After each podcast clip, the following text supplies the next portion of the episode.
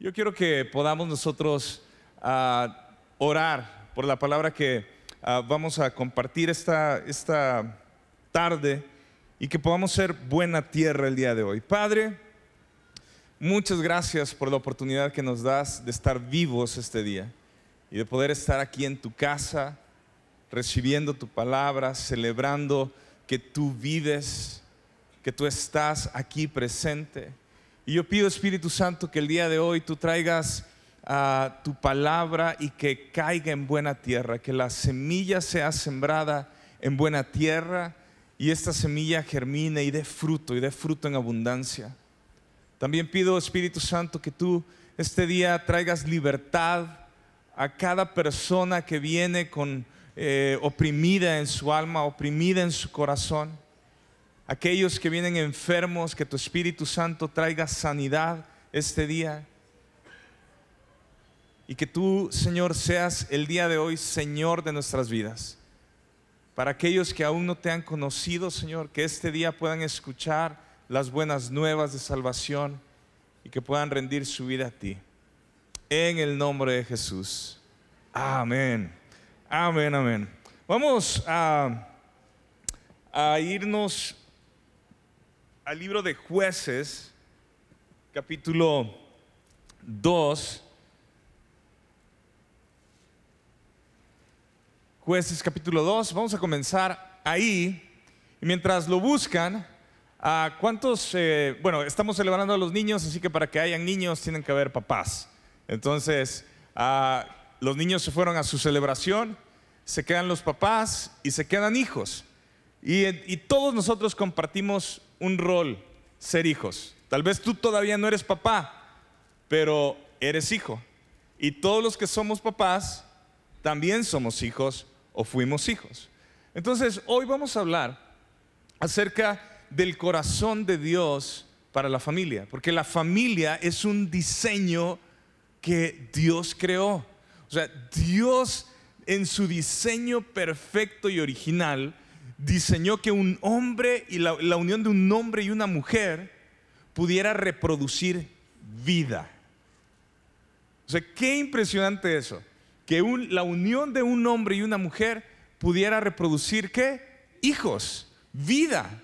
Que, hubiera que, que haya vida a través de nosotros. Y si Dios diseñó esto y fue un mandato de Él, vayan y reproduzcanse Dios quiere que nosotros experimentemos la paternidad, que, nosotros seamos padres y madres para poder tener una familia para Dios. Ahora, no es secreto que una de las relaciones ah, más básicas en la sociedad, que es la familia, este, está en ataque. Es un ataque frontal acerca de separar a los hijos de los padres, de los padres a los hijos. Ahora, quiero quedarme con eso. Hay muchas otras guerras, hay muchas otras batallas, hay muchos otros conflictos. Pero si no nos salimos de casa, o sea, simplemente, simplemente cuando estás tú en casa, ¿cuántas veces como hijos nosotros llegamos a pensar, mis papás son anticuados? Mis papás ya no me entienden, mis papás ya no me comprenden. ¿Y qué empezamos a hacer? A separarnos de nuestros padres. Y empezamos a, decir, no, es que ya son otros tiempos, jefe. Y, así no se hace, papá. Se hace de otra forma. Y entonces, eh, o sea, pero todos los que son hijos ahorita que están viviendo con sus papás, dicen, pues sí, sí es cierto. Bueno, puede ser que sea cierto, pero lo que, lo que nosotros estamos a veces logrando con estos argumentos es una separación es, separarnos. Ya, no hago las cosas como tú, no quiero estar tanto contigo, quiero estar con mis amigos, quiero hacer las cosas que quiero hacer. Y empezamos a tener esta tensión de, de hijos y padres. Y los padres, híjole, pues, que no queremos saltar a nuestros hijos. Y estamos protegiendo y no solo protegiendo, sobreprotegiendo a nuestros hijos. Y eso empieza a causar una tensión bien fuerte. Entonces, yo sé que podemos tocar muchos temas acerca de lo que la familia está sufriendo en estos tiempos y el ataque que, tiene, que tienen las familias. Pero yo creo que el ataque principal del enemigo es separarnos, cada quien por su lado. Tu esposo por tu lado, tu esposa por tu lado, tus hijos por tu lado, y cada quien haciendo una vida a su manera independiente. No estoy diciendo que no debamos de tener este, libertad para hacer las cosas, pero el, enemigo está buscando que funcionemos independientes. Los hijos sin la cobertura de los padres y los padres sobreprotegiendo a los hijos. Entonces, la tarea de ser papás es, eh, puede llegar a ser agotador, ¿sí o no? A ver, todos los que son papás, ¿sí o no? Y si no, pues entonces te falta ser papá. Pero miren, hemos visto en las redes sociales, quiero poner los memes que salen acerca de ser papás y a ver quién se identifica con ella. Profe, ¿y cómo se porta mi hijo en la escuela? Muy bien, pero si, se puede, si lo puede cambiar de escuela, mejor. Los papás. Siguiente. Cuando todo lo que quieres es seguir durmiendo, pero eres mamá. ¿Cómo se ve? Precioso. ¿Cómo se siente? Como una bomba de tiempo. Se va a despertar y, se te arruina todo.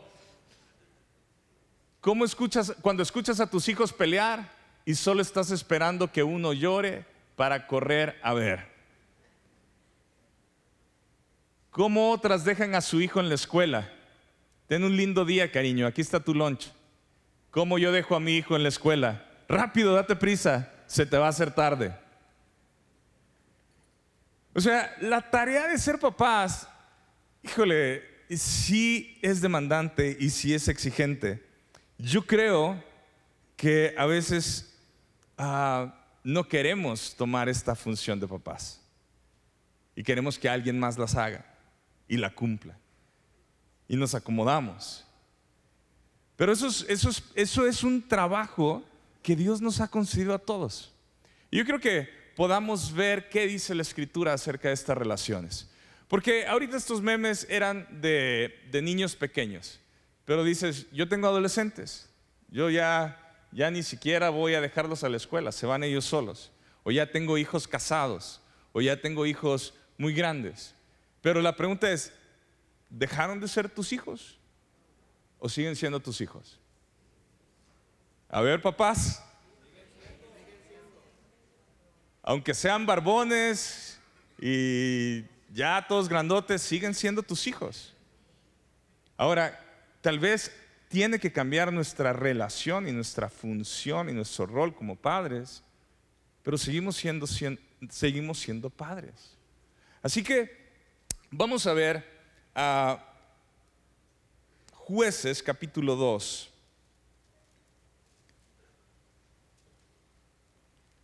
Verso 7.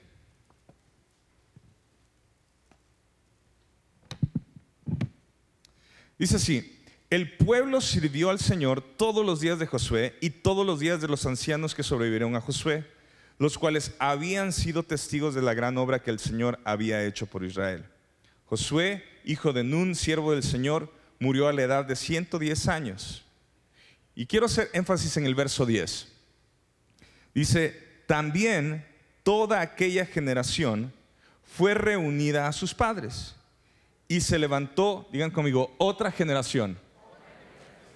Se levantó otra generación después de ellos que qué? Que no conocía al Señor ni la obra que él había hecho por Israel. Hace unos domingos vimos la historia de cómo Josué lleva a todo el pueblo después de todo lo que había hecho Moisés. Y viene Josué y reúne a, toda a, todo a todas las tribus y a todo el pueblo para encargarles que sigan sirviendo a Dios, que adoren a Dios y que sirvan a Dios antes de que Él muriera. Y el libro que sigue, el libro de jueces, nos dice que después de que murió Josué y la generación de Josué, todos aquellos que habían sido testigos, dice que esa generación que se levantó no conoció al Señor, ni la obra que él había hecho por Israel. Y dice, jueces es uno de los libros más difíciles y deprimentes de leer, porque ves a todo el pueblo de Dios perderse, hacer lo que quieren, alejarse de Dios, de, leer que dice, e hizo muchas cosas más malas que sus antepasados. Gente que era el pueblo de Dios se había alejado conscientes de Dios porque no hubo una generación que pudiera sembrarles a ellos quién era su Dios. Y la separación que sucede aquí de generaciones, para nosotros sirve como un recordatorio. Porque todos estamos buscando, bueno, ¿cómo le hago yo? Si apenas si puedo vivir yo. Si apenas si puedo servir yo a Dios. Si apenas yo me puedo comportar delante de Dios bien. No me digas de mis hijos, o sea, si apenas yo puedo servir al Señor, ¿cómo le hago con mis hijos? Pero si todos los que estamos aquí, desde el abuelito más grande hasta el adolescente que sea acá, todos tenemos un llamado. Y ese llamado es amar a Dios con todo nuestro corazón, con toda nuestra mente, con toda nuestra alma. Y la pregunta es esa, sencilla. ¿Estoy yo enseñando esto a mis hijos? ¿Estoy yo buscando que mis hermanos conozcan esto? ¿Estoy yo buscando vivir de esta forma? Porque si no, yo, sé que ahorita no lo vemos así como que tan, tan crítico. Pero pasará nuestra generación y nuestros hijos no seguirán a Cristo. Y nuestros nietos no seguirán a Cristo. Y todo por lo, por lo que tú trabajaste y dijiste, yo quiero servir al Señor. Es que el Señor me cambió. Es que yo era otra persona y ahora soy esta. Y, Dios hizo esta obra en mí. Y tus generaciones nunca supieron tu testimonio, nunca supieron de dónde venías, nunca supieron la obra que Dios hizo en tu corazón. Y en este tiempo lo que vemos es que hay una primera generación, una generación que ve cómo Dios los saca de Egipto, cómo Dios obra a favor de ellos. Y esta generación eh, es rebelde y Moisés y Josué están trabajando con ellos. Pero sigue este punto, ¿sabes qué? Estamos recordando de dónde Dios nos sacó. Dios nos liberó. Dios hizo esto cuando salimos de Egipto. Y está, todo el pueblo está recordando y platicando y diciendo, Dios hizo esto, Dios es poderoso, Dios nos está guiando. Y sigue todo este proceso, siguen estas generaciones, pero nace una segunda generación. Y esta segunda generación ha escuchado de Dios. Y ha escuchado lo que le están diciendo. Sin embargo, esta segunda generación suena como que, eh, pues es buena onda, quiere seguir a Dios. Y por eso Josué los llama y les dice cuatro veces, oigan, dejen de servir a sus dioses, aléjense de sus dioses sirvan a Dios. Porque pareciera que esta segunda generación es, eh, o sea, quiere seguir a Dios, es fiel, es buena onda, tiene valores, cree en cosas buenas, pero esta segunda generación no está experimentando el poder de Dios. ¿Y por qué digo esto? Porque cuando murió esa segunda generación que estaba siguiendo a Dios, la siguiente que sigue dice que se levantó una generación que no conoció a Dios.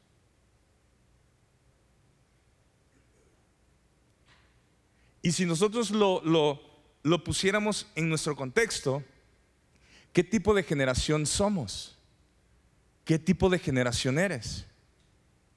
Aquella generación que conoció a Dios y experimentó a Dios. Y que dice, o sea, yo soy una nueva criatura. Lo viejo ya pasó. Es que no sabes, Dios me hizo nuevo. Es que yo no podía perdonar y Dios intervino en mi vida y yo pude perdonar algo que era imperdonable. Es que tú no sabes cómo yo estaba metido en mentira, en, en tanto pecado y Dios me libró, me cortó. Soy una nueva persona. Y entonces toda tu pasión y entrega al Señor y que vas y predicas en la calle y vas al hospital y oras por los enfermos y vas y no te importa dónde tú dices, soy un cristiano, soy un hijo de Dios. Todo eso viene otra generación y no entiende y, no lo estamos, no, no estamos discipulando a nuestros hijos. Jesús dijo que hiciéramos discípulos. Pero pensamos que, ah, no, en la iglesia van a discipular a mis hijos. La iglesia se va a encargar de que mis hijos sigan a Cristo. O sea, ¿cuánto tiempo vienen a la congregación? ¿Dos horas a la semana? ¿Tres horas a la semana? De toda una semana. ¿Quién crees que está discipulando a nuestros hijos? La iglesia estamos buscando ustedes acaban de ver todo lo que estamos haciendo hoy para celebrar al niño. Y queremos, es todo un mensaje de salvación, van a orar por los niños, es, eh, se la van a pasar padrísimo y queremos poder exponer a nuestras nuevas generaciones a que conozcan al Señor, pero el trabajo de discipular a nuestros hijos y que nuestros hijos amen y sirvan al Señor es nuestro, es mío. Papá es tu trabajo que tus hijos amen y sirvan al Señor. No es de nadie más. No es de sus abuelos, no es de tus amigos, no es de la escuela, es de todos los papás. Ahora, puede ser de una segunda generación. Y aún esta segunda generación ama a Dios asista a la iglesia porque la primera generación le enseñó que tenía que congregarse. Busca de Dios, pero no está experimentando el poder de Dios. Y esta segunda generación tal vez se ve más como, como una persona buena onda, con buenos valores, responsable, educada, pero sin el fuego de Dios. Sin esta pasión, sin esta obediencia y amor al Señor. Y aquí es donde todos decimos, híjole, eh, pues es que, mira, es buena onda, es bien educado, siempre respeta a los demás, tiene muchos valores pero nadie sabe que es cristiano. No hay un fuego. No hay un celo y un anhelo por establecer estos principios que Dios le dio a su pueblo desde un inicio. ¿Qué es lo que Dios les dijo al pueblo de Israel? Deuteronomio capítulo 6, verso 4. Es un verso muy conocido, pero quizá es uno de los menos practicados. Dice así, escucha, oh Israel, el Señor es nuestro Dios, el Señor uno es. Amarás al Señor tu Dios con todo tu corazón, con toda tu alma y con toda tu fuerza. Estas palabras que yo te mando hoy estarán, ¿en dónde? Sobre tu corazón. Las enseñarás diligentemente a tus hijos y hablarás de ellas cuando? Cuando te sientes en tu casa y cuando andes por el camino. Cuando te acuestes y cuando te levantes. Las atarás como una señal a tu mano y serán por insignias entre tus ojos. Las escribirás en los postes de tu casa y en tus puertas. Esa es la instrucción que Dios le da al pueblo para que puedan seguir viendo a Dios como su Señor.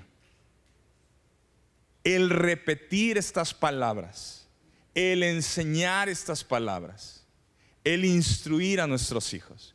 Ahora, si somos honestos, ¿cuál es nuestra meta en la vida? ¿Qué estás buscando en la vida?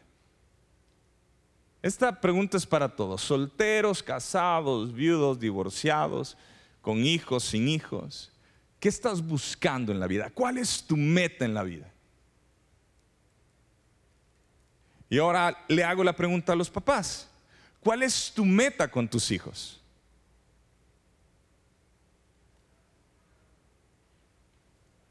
Pareciera, pareciera que, que, es algo irreal pensar que papás no tienen meta con sus hijos. Pero pasa muchas veces.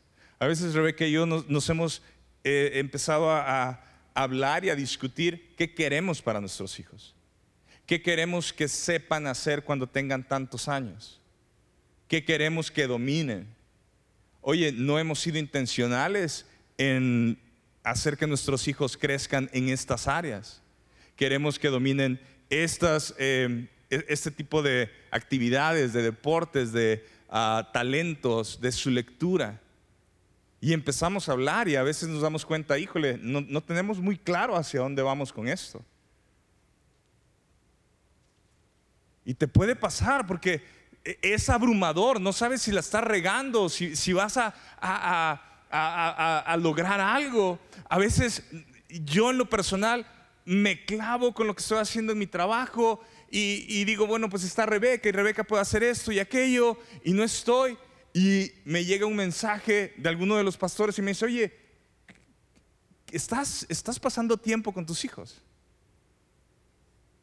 Oye, deberías de ser más intencional en buscar a uno de tus hijos porque nosotros escuchamos que estaba conversando y, estaba hablando de esta forma. Oye, ¿qué está leyendo? ¿Ya viste lo que está leyendo?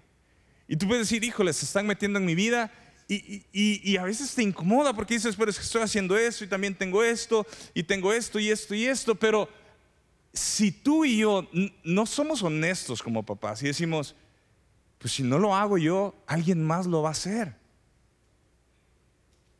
o mi hijo o, mi hija simplemente va a tomar un rumbo, como dice la escritura en Isaías 53, que cada uno tomó su camino.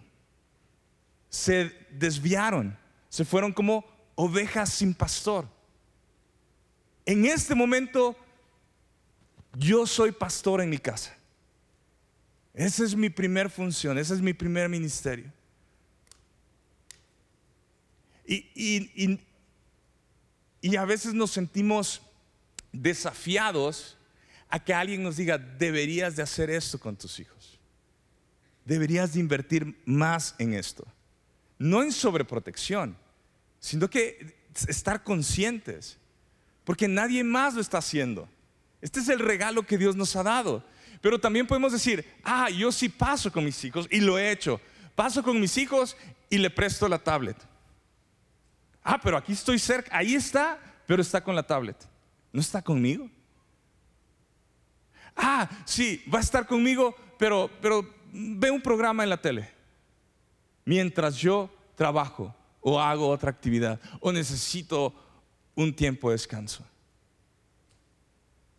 Eh, eh, estamos en una guerra. Estamos en una guerra súper fuerte.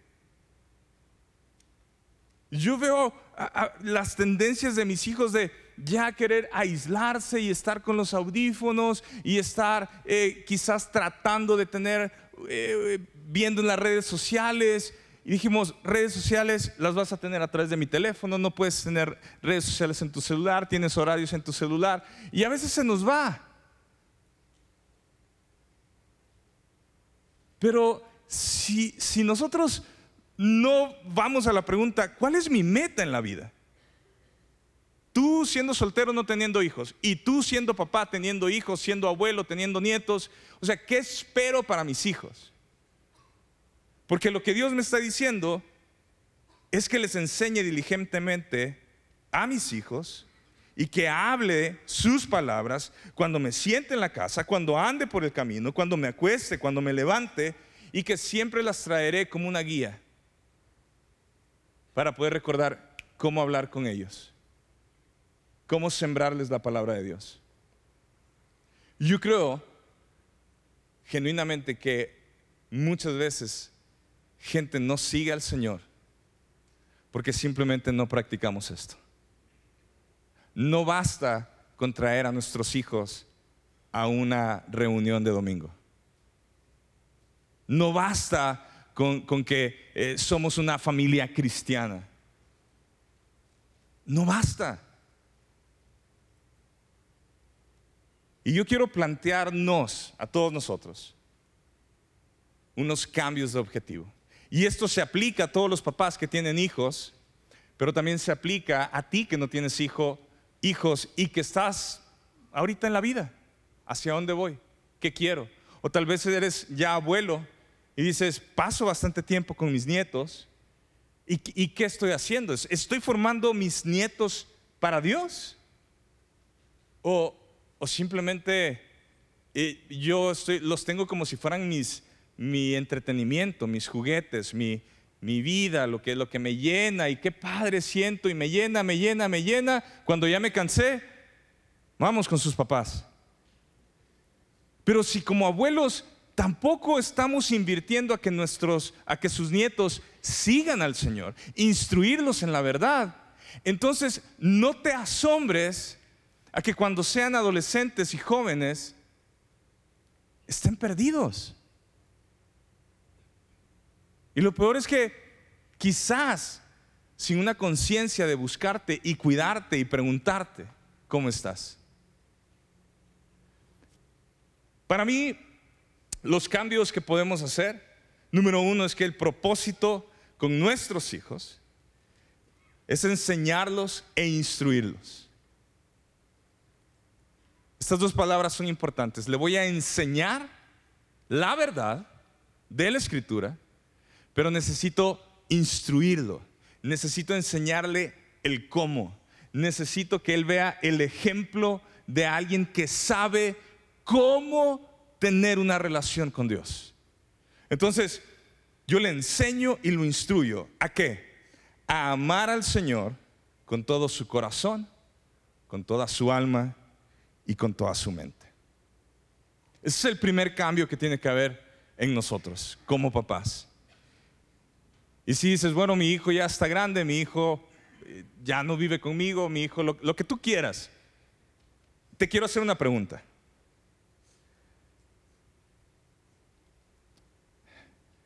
Si decimos que amamos a nuestros hijos como decimos que los amamos y que daríamos todo por sacarlos del hoyo más grande en el cual se puedan meter y que pudiéramos hacer partirnos en dos, hacer todo para recuperar el corazón de nuestro hijo, para que no se equivoque y viva bien. Si ese es el, punto de casi todo papá y mamá, no valdría la pena tratar de enseñarle a mis hijos a amar al Señor con todo su corazón, con toda su alma y con toda su mente. O mejor me doy por vencido en ese tema y que él siga perdido y siga haciendo su vida como quiera y que se dé en la torre cuantas veces quiera que se dé. Que no se supone que sí amamos a nuestros hijos aun cuando ya están grandes y viejos. ¿Por qué pensamos que no podemos influir con nuestros hijos mayores? Todos entendemos que con los hijos pequeños podemos hacer mucho porque todavía están en nuestro cuidado. Pero ¿por qué me estoy rindiendo con mi hijo mayor? Ah, porque quizás me incomoda a mí. Ah, porque quizá yo no estoy amando al Señor con todo mi corazón, con toda mi alma y con toda mi mente. Ah, pues porque quizá yo, yo, yo ni siquiera conozco la palabra de Dios. Sí voy todos los domingos. Pero, pero si me preguntas algo de la Biblia, pues te voy a salir con, este, ayúdate porque yo te ayudaré. Al que madruga, Dios le ayuda. Y si usted piensa que eso está en la Biblia, no, no está en la Biblia. ¿Por, qué, es- ¿Por qué tomamos esta postura? Y si tú no tienes hijos y dices, pues yo me falta mucho para tener hijos, estoy pensando yo y, y estoy amando a Dios con todo mi corazón, con toda mi alma y con toda mi mente. O estoy amando otras cosas. Así que yo quiero que, que podamos reflexionar. Dios nos diseñó para poder reproducirnos, para poder tener una familia, para poder tener hijos, para que nuestros hijos conozcan a Dios. Para que haya un legado y nuestras generaciones conozcan a Dios y sean de bendición para este mundo. Entonces, número uno, en lugar de tratar de que mi meta y objetivo sea que a mi hijo a mi hija le vaya bien en todo, ¿por qué no cambiamos y buscamos que nuestros hijos sean salvos?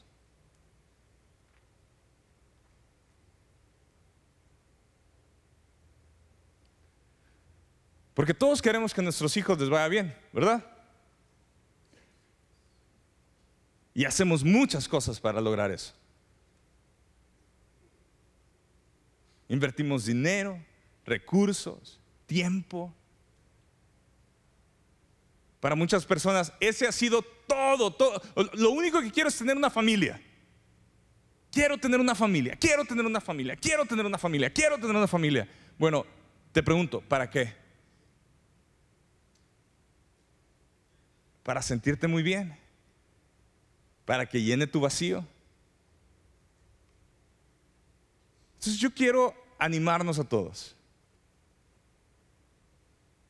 Queremos que les vaya bien a nuestros hijos, pero yo no quiero que ese sea mi primer enfoque, mi primer prioridad.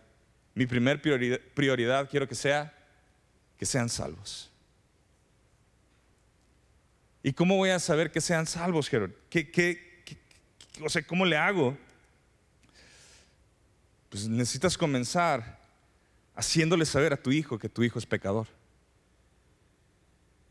y que está fuera de la gloria de Dios.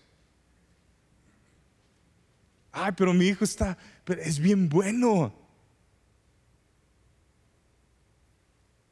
Tu hijo no ha rendido su vida a Cristo. Tu hijo necesita entender que él necesita un Salvador. ¿Un Salvador de qué? Si nunca ha tenido vicios.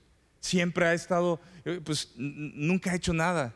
Necesita un Salvador de su propio orgullo, de su desobediencia a Dios, de su independencia a Dios. Y ese es mi primer caminar con mi hijo. Si yo quiero enseñarle a mi hijo que quiero que le vaya bien, pues yo quiero que sea salvo. Y esa es mi prioridad. Que mi hijo entienda que es pecador y que merece la muerte y el castigo eterno. Pero gracias a Jesús que vino y dio su vida por nosotros en la cruz del Calvario, Él tiene la oportunidad de rendir su vida, de confesar sus pecados y recibir la salvación como un regalo de parte de Jesús. Por ahí comienzo. Número dos, le enseño el significado de la muerte y resurrección de Cristo. Yo necesito que mi hijo crea en que Jesús murió y que murió de una forma horrible. Maldito todo aquel que muere en, en un madero. Y esa maldición la cargó y cargó mis pecados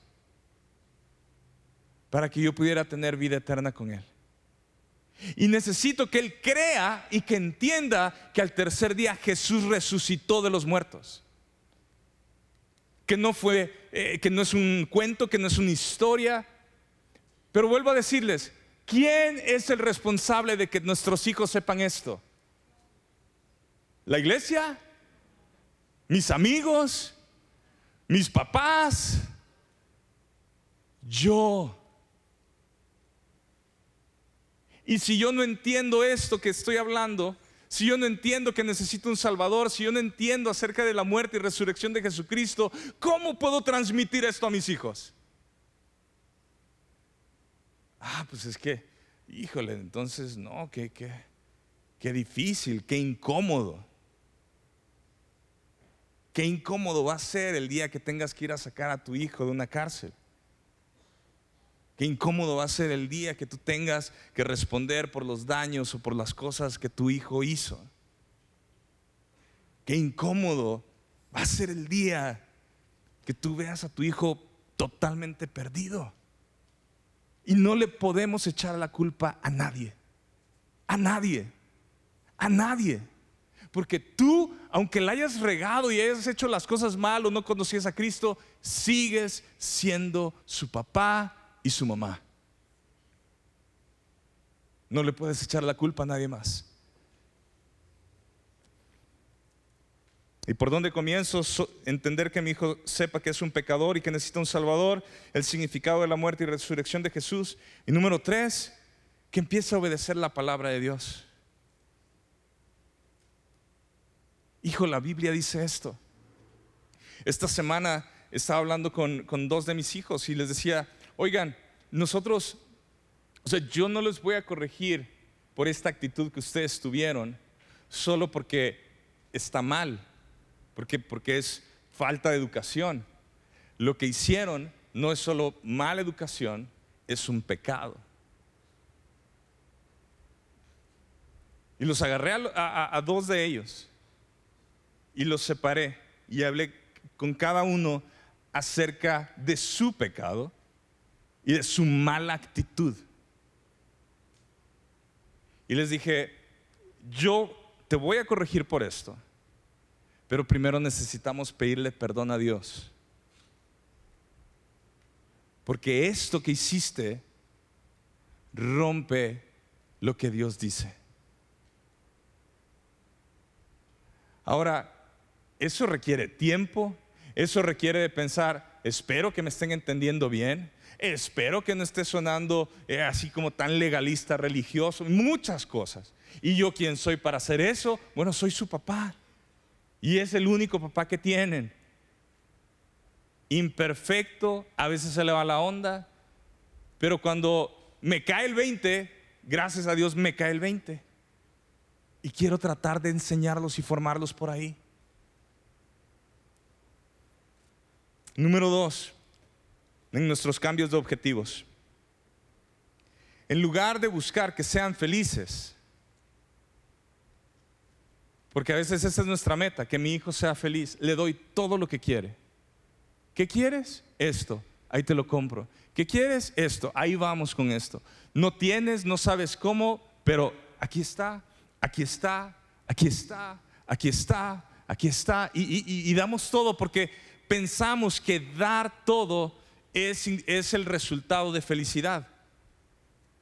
¿Cuántos de los que ya estamos adultos nos damos cuenta que aunque nos hubieran dado todo, eso no era lo que esperábamos, eso no era la felicidad? Seguimos buscando muchas veces felicidad y quizá tuvimos todo. Entonces, si cambiamos nuestro objetivo de que mi hijo sea feliz y de que mi hija sea feliz, ¿por qué? Para que mis hijos amen la palabra de Dios y la obedezcan. Si yo logro que mis hijos no se sientan extraños con la Biblia, como muchas veces tú te sientes extraño con la Biblia, no sé cuántos años pasaron para que tú abrieras una Biblia o para que tú leyeras una porción de la Biblia que te afectara en lo profundo. La conoces por cultura, conoces algunos pasajes porque los leen en los funerales y en los hospitales y en algunas ceremonias, pero no porque busques conectar con la Biblia. Pero si logramos que nuestros hijos amen este libro, y obedezcan este libro, ¿no será que posiblemente encuentren la felicidad que nosotros estamos buscando tratando de darles todo? Ah, pero ¿qué requiere de nosotros? Amar este libro y obedecer este libro. Y el punto tres, que yo creo que necesitamos reenfocar y cambiar, es dejar de sobreproteger a nuestros hijos.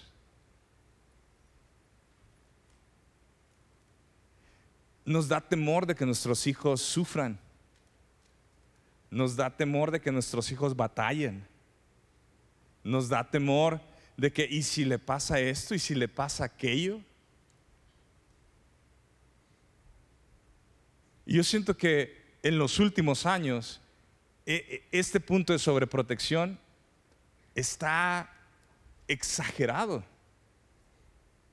Pero hay una falta de preparación. Están sobreprotegidos, pero sin saber cómo reaccionar a las situaciones.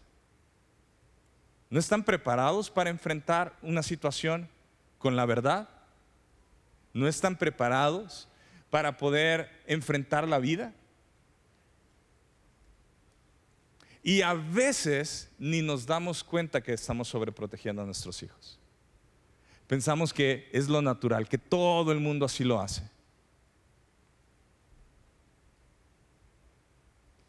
Pero si mi enfoque está, repito, en que les vaya bien en la vida, o que sean exitosos, en que sean felices y en sobreprotegerlos,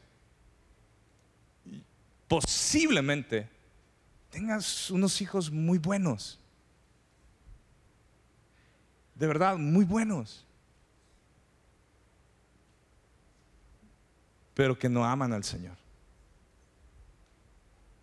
Que no siguen al Señor. Gente muy buena. De esos que dices, es que, es que me caen súper bien. Tú no sabes qué tan buenos son. Le hacen mucho bien a la gente. Pero Dios no dijo que, amaran y que hicieran cosas por la gente. Jesús dijo, ama al Señor tu Dios con todo tu corazón, con toda tu mente y con toda tu alma. Y después de eso, amen al prójimo como a sí mismos. Y este es un desafío dentro del ataque que todos estamos viviendo en nuestras familias. Podemos ver a hijos muy buena onda, muy lindos, y que el destino eterno no es juntamente con Cristo. Pero decimos que amamos a nuestros hijos con todo, que haríamos todo por nuestros hijos. Y no estamos invirtiendo en nuestros hijos, en su alma, en su corazón. Dios amó al mundo que envió a su único hijo. O sea, como papá envió a su único hijo a morir para que nosotros pudiéramos ser salvos. Así que un padre sabe que es sacrificar a su hijo y entregar a su hijo en rescate de muchos. El Padre Celestial, el mejor Padre, lo hizo intencionalmente. No fue, no fue un chiripón, no fue una escapada, fue intencional. Dios envió a Jesús no para que fuéramos felices, no para que fuéramos exitosos, no para que estuviéramos sobreprotegidos. Dios envió a Jesús para salvarnos de nuestro pecado. Ese es el amor de nuestro Padre. Así que la pregunta es, ¿estás siguiendo a Jesús? Es, ¿Está Jesús en medio de tus decisiones, en medio de tu comportamiento, de tus relaciones? ¿Cómo está tu vida en tu relación con Cristo?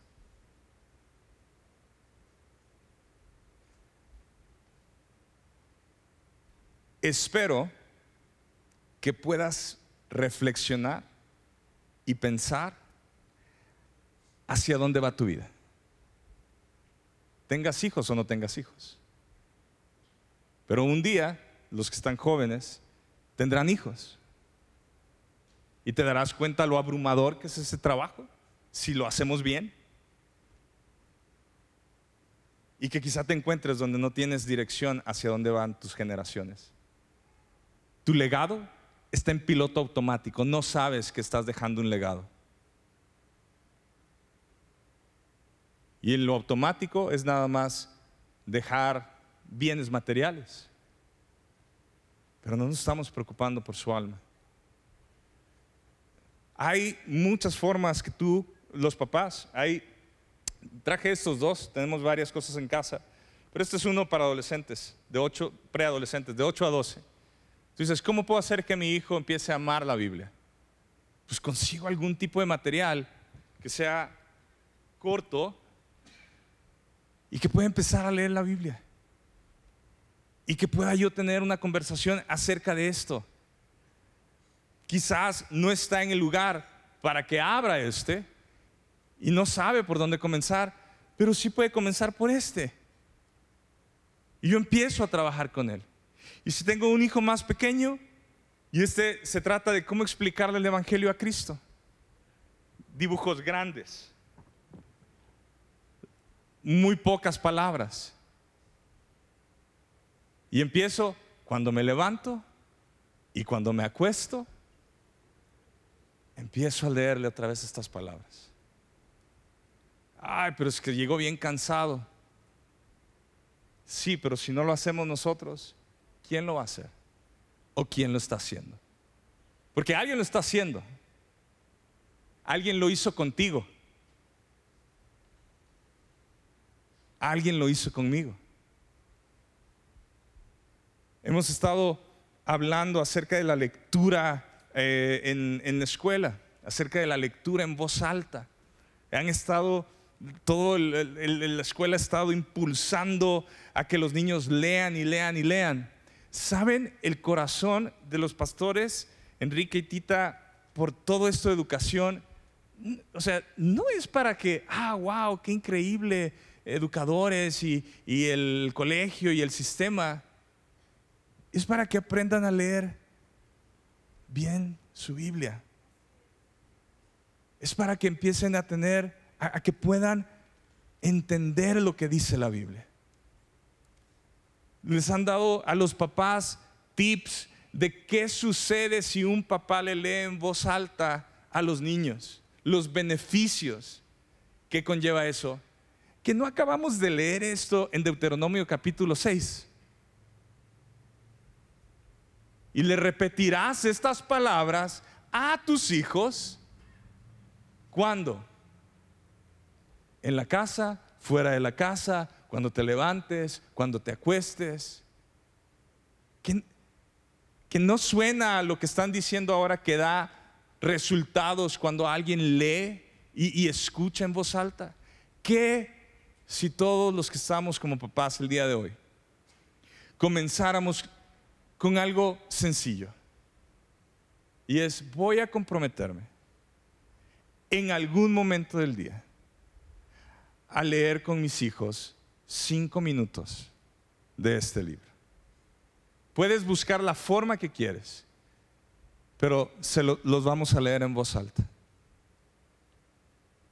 Porque mi primer objetivo es que mis hijos sean salvos.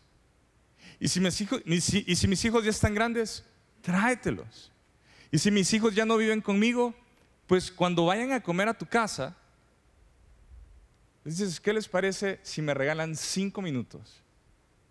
Quiero leerles algo que Dios me ha estado hablando a mi corazón. Me los regalan.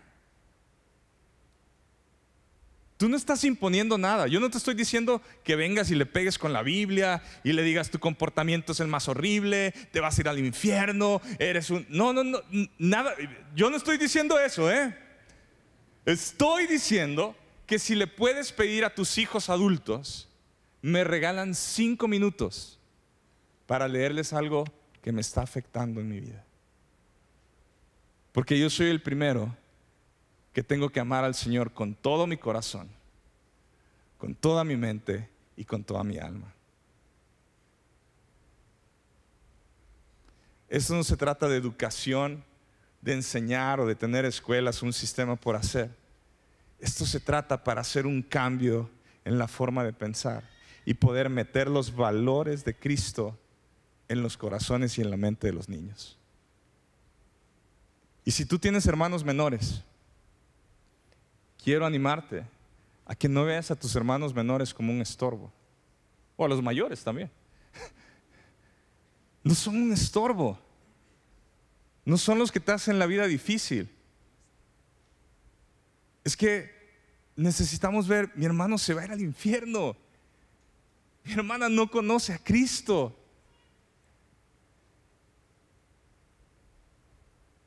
Y tal vez tú eres su mejor amigo. Tal vez tú eres el que tienes relación con ella o con él. Ah, pero mis hermanos ya están grandes.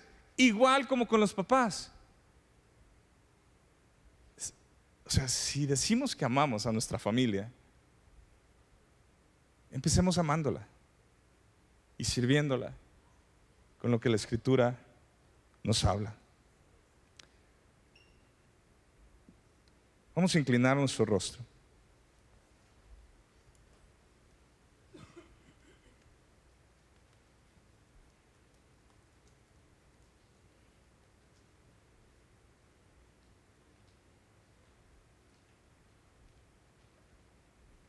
Así con tus ojos cerrados. El salmista dijo en el Salmo 127, verso 1, si el Señor no edifica la casa, en vano trabajan los que la edifican. Si el Señor no guarda la ciudad, en vano vela la guardia. Es en vano que se levanten de madrugada, que se acuesten tarde, que coman el pan de afanosa labor, pues Él da a su amado aún mientras duerme. Un don del Señor son los hijos y recompensa es el fruto del vientre. Como flechas en la mano del guerrero, así son los hijos tenidos en la juventud. Bienaventurado el hombre que de ellos tiene llena su aljaba. No será avergonzado cuando hable con sus enemigos en la puerta. Padre, yo quiero orar este día porque quizá hay muchas personas el día de hoy que no tuvieron un, papá, que no tuvieron una mamá o una familia que los instruyó, como tú dices que, que debe de verse una familia. Y quizá esto afectó muchas cosas en los corazones de muchos de los que están aquí. Quizá el carácter y personalidad y, forma de actuar y decisiones a veces ha sido moldeada por todas estas situaciones que vivieron de niños o de adolescentes. Y la dureza en el corazón está muy fuerte. Porque se unen sentimientos, se unen recuerdos, y porque aún está la justificación, yo nunca tuve un papá o una mamá que me enseñara esto. Y yo quiero orar por todos aquellos que, que traen esto en su corazón, que traen esta dureza. No crecí en un hogar cristiano, o quizá crecí en un hogar cristiano, pero nunca conocí a Jesús. Yo soy esta, esta generación que se apartó de Dios, que no conoció a Dios y que vivió para hacer su, su vida.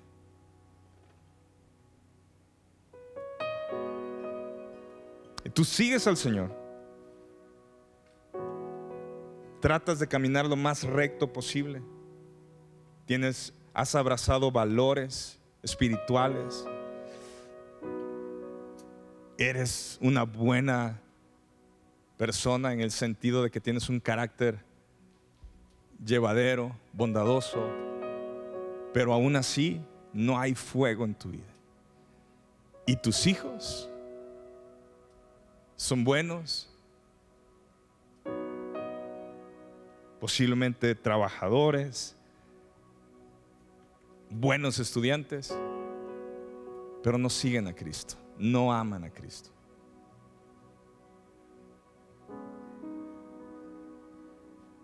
Y aquí no hay forma de, ocultarlo. Tú sabes qué sucede. La gente lo ve, la gente lo sabe.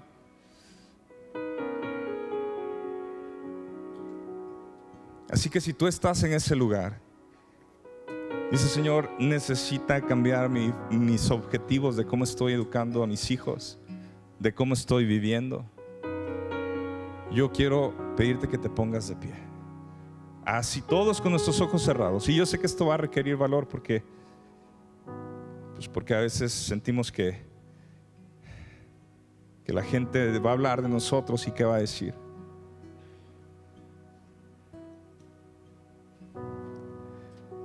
Pero la verdad es que importa más que nuestras generaciones conozcan a Dios y vivan para Dios y tengan un fuego para Dios. Señor, yo oro por cada persona que se ha puesto de pie este día. Y yo pido, Señor, que sus generaciones no sean como las que relata el libro de jueces, donde hubo una nueva generación que se levantó y que creció y que no siguió al Señor, que no te conocieron, no conocieron tus obras y se perdieron. Padre, yo pido, Señor, por cada uno de los que estamos de pie, yo estoy de pie, aquí adelante. Señor, y yo pido, Señor, pido que sea, Señor, tu Espíritu Santo, Señor, trayendo una libertad a nuestros corazones. Y, iglesia, y este va a ser un momento para decirle, Señor, rompe con esta, con esta dureza en mi corazón. Yo no crecí en un hogar cristiano, yo no crecí amándote, Señor. Crecí con buena enseñanza, crecí con buenos hábitos o crecí con malos hábitos, como hayas crecido, pero no tuve la oportunidad de amarte y servirte en mi juventud. No tuve la oportunidad, Señor, de crecer como niño, Señor, en un ambiente donde se te honraba a ti. Pero el día de hoy voy a cambiar esto con mis generaciones y con mi propia vida. Y necesito que lo ores tú. Dile, yo voy a hacer un cambio, Señor.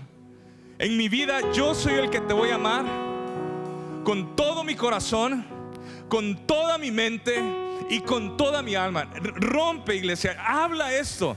Eh, son tus hijos, es tu vida. Y yo quiero que podamos orar esta, esta tarde, que haya un rompimiento en nuestro interior. Esta, eh, parecemos que somos gente que se levanta dormida. No respondemos, andamos caminando, pero, pero no estamos atentos, no estamos vivos, no estamos funcionando. Padre, yo pido, Señor, que se rompa esto en nuestras vidas. Que se rompa, Señor, e, esta forma de vivir buena onda yo pido, Señor, que seamos tus siervos, que haya una pasión en nuestro corazón primeramente.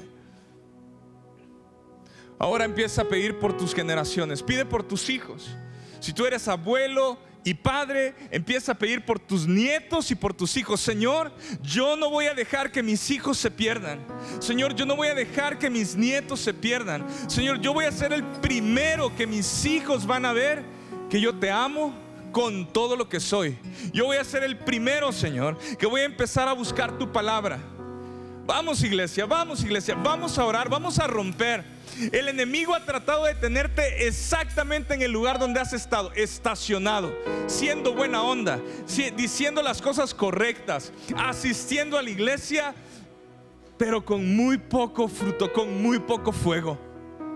Señor, yo pido por mis hijos, yo pido por Alexa, pido por Matías, Señor, pido por Esteban, Señor, que ellos no vean nada más a sus papás que son buenos y que se portan bien y que cumplen y que van a la iglesia, Señor, y que hacen cosas por ti. Padre, yo quiero que ellos vean, Señor, a dos personas que te aman apasionadamente, Señor, que tú eres el centro de sus vidas. Padre, yo quiero que mis hijos vean, Señor, algo verdadero en mi ser y en el de mi esposa, Señor, para que ellos, Señor, te sigan y te amen, para que ellos te experimenten. Padre, yo no quiero que mis hijos vivan una, un, eh, eh, dentro de un club social cristiano buena onda. Padre, yo pido, Señor, que mis hijos estén determinados a dar su vida por ti, Señor Jesús. A dar todo lo que tienen, Señor. Padre, a que no importa si les hacen bullying, no importa lo que sufran, Señor, que sea a causa tuya, Señor, y que ellos estén orgullosos de eso. Esta es nuestra primera oración, Señor. Que mis hijos te conozcan, que mis hijos sean salvos, Señor Jesús. Padre, dame la gracia y dile junto conmigo, dame la gracia a poderle enseñar a mis hijos a amar y obedecer tu palabra. No sé cuántos años tienen tus hijos, pero menciónalos. Dile, Señor, no sé cómo hacerle con este hijo, no sé cómo llegarle, pero dile, dame la gracia el día de hoy. Y Espíritu Santo, yo pido que nos des de nuevo para hablar tu palabra en nuestros hogares, en nuestras casas. Muchas veces no hablamos tu palabra en nuestras casas. Padre, yo pido, Señor, que nos des de nuevo que nos des valentía para empezar a hablar tu palabra, a amar tu palabra, a obedecer tu palabra. No nos dejes perdernos, Señor. Y número tres, Señor, trata con mi vida porque sobreprotejo a mis hijos me cuesta soltar a mis hijos. Les trato de resolver todo y no los estoy preparando para la vida. No los estoy preparando para que entiendan tu palabra, cómo manejar tu palabra en las situaciones difíciles. Les he enseñado acerca del trabajo, les he enseñado acerca de cómo hacer negocios, les he enseñado acerca de cómo estudiar, pero no me he tomado el tiempo de instruirlos en cómo obedecer tu palabra. Yo te pido gracia para esto, Señor Jesús, en todos nosotros.